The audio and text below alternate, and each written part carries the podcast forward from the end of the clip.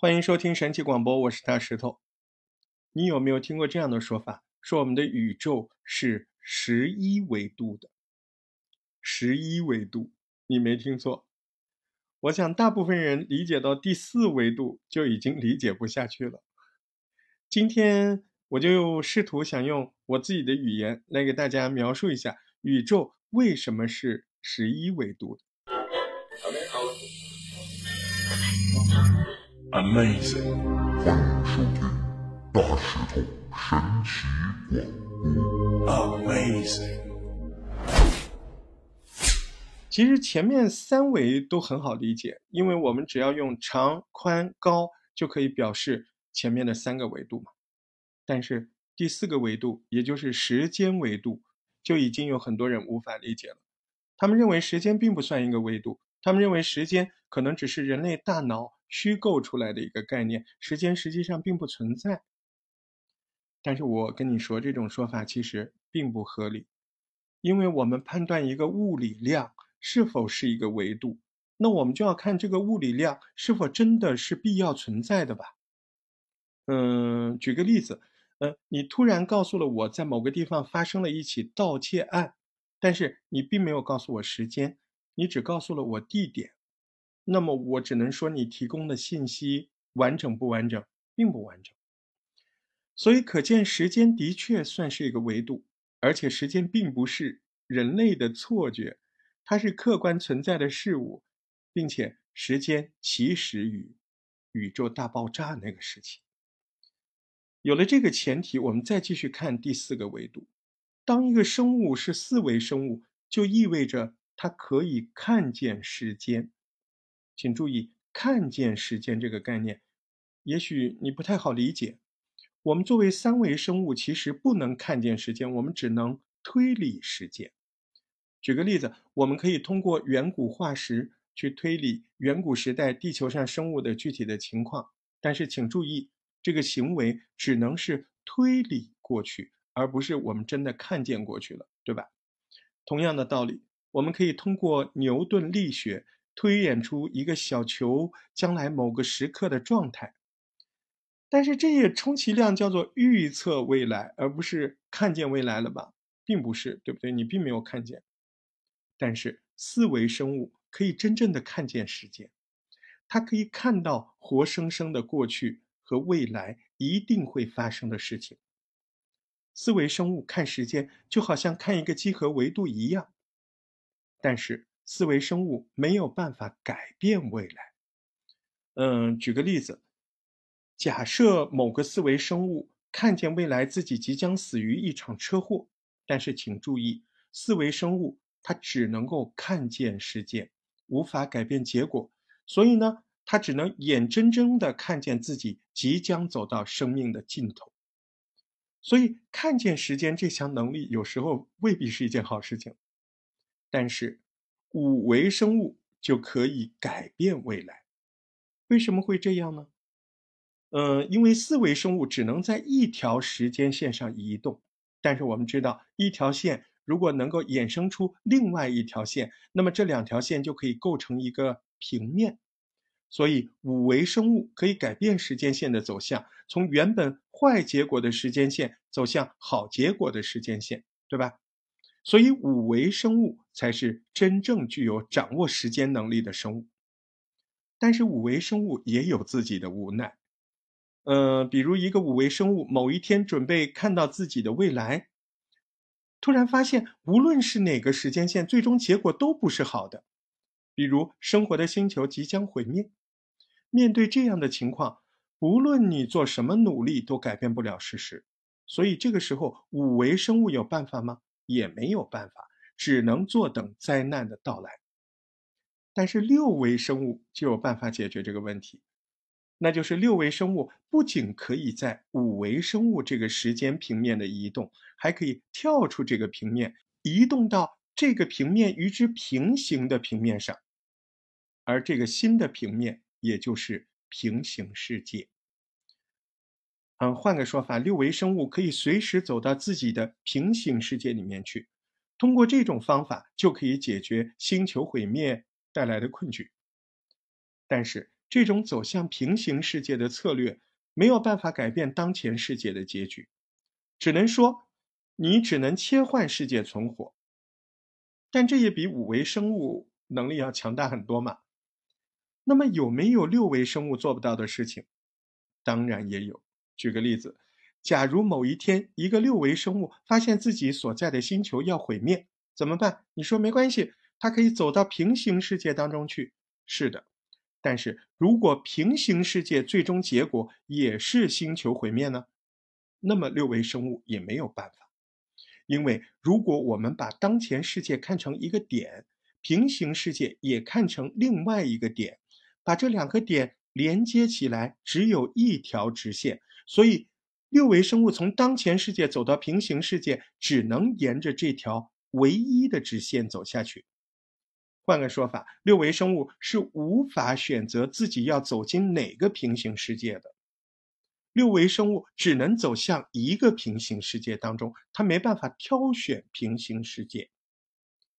但是如果从当前世界走到另一个平行世界的直线中，如果有一条岔路，那么根据两条直线会形成一个平面的原理，那么就会诞生出另外一项能力，那就是走向。不同的平行世界，对，这就是七维生物所具有的能力。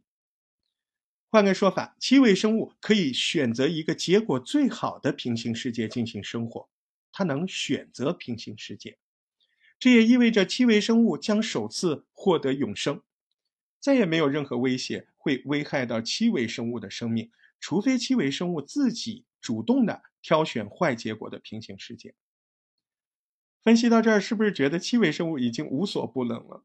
当然不是，因为有一些事情七维生物也做不到，那就是时间的逆转。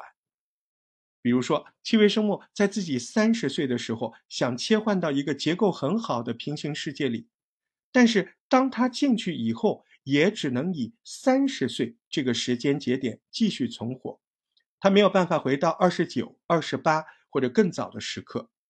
当然，也不能突然跳到六十岁、七十岁那些时间节点去存活，连三十一岁都不行，他只能按照三十岁这个时间节点继续存活。所以，时间的方向在每个平行世界都是一致的，并且每个平行世界所遵循的物理规律是完全相同的。所以，七维生物即使获得了永生，也没有办法抵抗时间这个维度。并且所有的平行世界其实都隶属于同一个宇宙之下，所以如果宇宙的时间有尽头，那么七维生物也并非真正意义上的永生，因为当宇宙走到尽头，七维生物任凭它随意切换平行世界，也没有办法改变这个事实，因为宇宙都没有了，你所有的平行世界都没了。但是，如果是八维生物呢？对。如果是八维生物，就可以逆转这个情况，因为八维生物可以走出当前宇宙。你看，宇宙奔向另外一个宇宙中，也就是平行宇宙。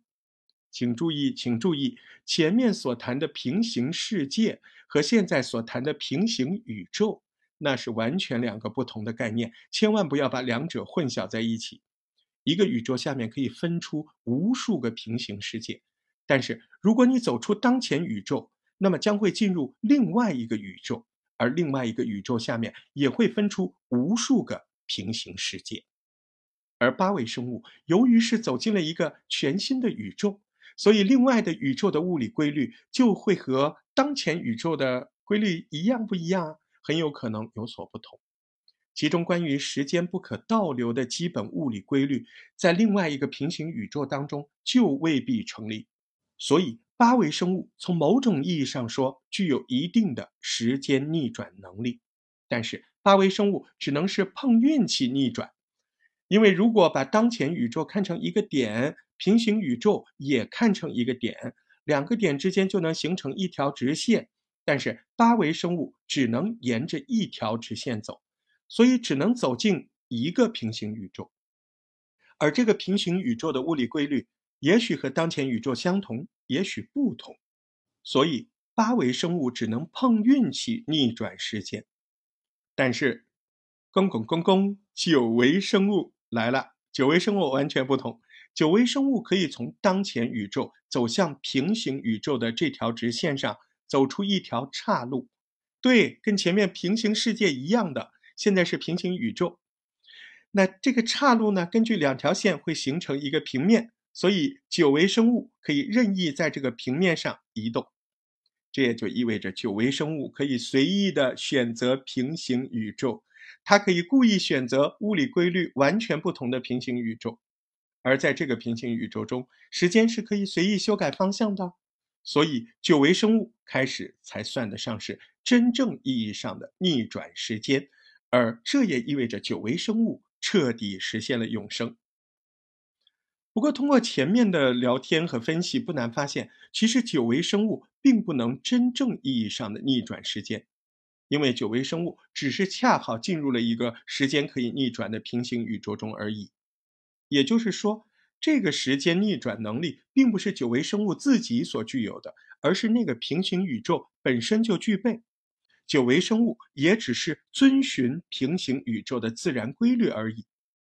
但是时间一旦能够逆转，这就会带来一个严重的因果悖论，因为时间一旦走向过去，就意味着说因果可能会颠倒。嗯，最典型的悖论就是著名的祖父悖论嘛，就是如果时间能倒流，那么你就能够穿越到过去，杀死你的祖父，你的父亲就不会诞生，而你也不会出现。但是如果你不能出现，你就不可能穿越回去杀死祖父，因此父亲也会存活，而你也会存活，以此推理下去，就陷入了无限循环。因此，在时间能够逆转的平行宇宙里，因果律会显得极度混乱，万事万物没有任何的秩序，而这也意味着在这个平行宇宙里是无法正常生活的。所以，九维生物虽然能让时间逆转。但是会造成秩序的混乱，但是十维生物来了，十维生物则不同，它可以真正意义上逆转时间，并且不会产生因果悖论，因为十维生物所具有的时间逆转能力不是平行宇宙给的，而是十维生物自己本身所具有的，所以说十维生物才是真正掌握了时间的奥秘。呃，但是不知道大家有没有发现，迄今为止，所有的生物其实都有一个东西没有办法改变，那就是自然规律。因为生物一生下来就必须遵循自然规律，也正是有了自然规律，才让我们这个世界变得极度有秩序，人们才能够在这个秩序下生活。所以，十维生物就是维度的极限。但是为什么又是十一维度？因为还有一个维度是任何生物没有办法达到的维度，那就是创造所有宇宙秩序的维度。十一维生物能够随意修改任意宇宙的自然规律，并且创造所有宇宙的秩序，相当于十一维生物就是游戏规则的制定者。所有的生物都没有办法凌驾于这个维度之上，而这。也意味着人类的文明只能够止步于十尾而已。今天的节目就到这儿了，不知道你听了怎么感受，怎么想？欢迎评论区留言。